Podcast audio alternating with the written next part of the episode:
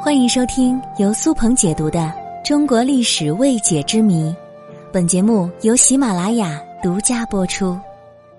古代滴血认亲真的可以确定亲子关系吗？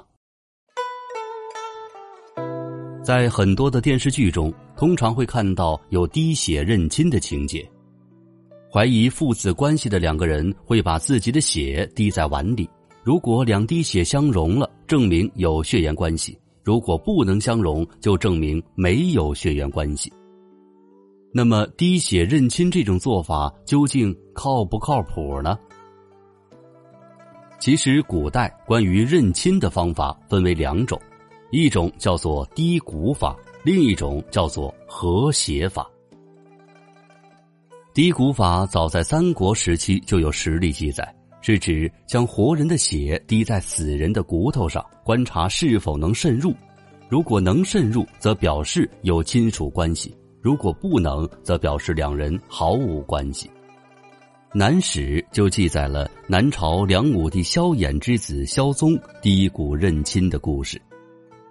萧宗的母亲吴淑远原来是东昏侯的妃子，因为其貌美又有才学，被梁武帝萧衍看中。入宫之后七个月就生下了萧宗，宫中都怀疑他并不是梁武帝亲生的，所以呢，萧宗长大以后去盗掘了东昏侯的坟墓，刨出了尸骨，用自己的血滴在了尸骨身上，只见血真的能够渗入尸骨当中，萧宗半信半疑，后来又杀掉了自己的亲生儿子，用自己的血滴在儿子的尸骨上进行试验。血液仍然能够渗入到尸骨当中，于是他深信不疑自己不是梁武帝萧衍的孩子。后来萧宗投奔北魏，改名萧纂，并表示要为东昏侯服丧三年。其实低骨认亲这种方式是不科学的，因为骨骼埋在土里一段时间，表皮也会腐蚀发酥。这个时候滴任何的血液都可以渗入，但如果骨骼的表皮还没有干枯，还有许多软组织的时候，那么滴任何的血液都是不会渗入。所以滴骨认亲这种方法完全不靠谱。另外一种方法是和血法，它大约出现在明代，就是我们所熟知的滴血认亲。是指将两个人最初的血滴在器皿里，看是否凝聚为一体。如果凝为一体，就说明存在亲子或兄弟关系。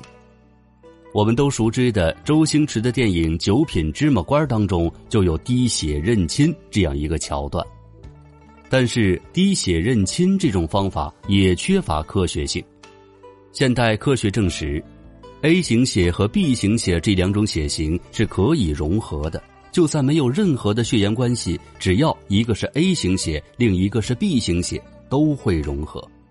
所以滴血认亲也是没有科学依据的。在现代医学里，血缘关系的确定起初是采用红细胞血型这个方法，但是这个方法只能否定，不能肯定。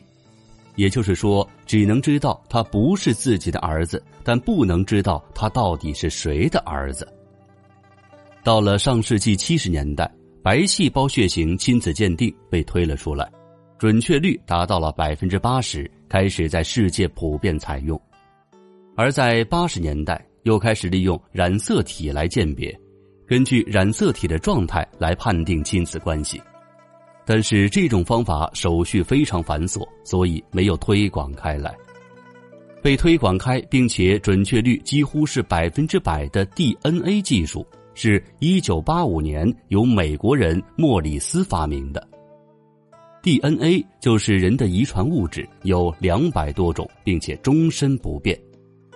DNA 片段上有十六个点，如果亲子之间有三个点存在明显差异。就可以断定没有血缘关系，DNA 才是检验亲子关系的最好方法。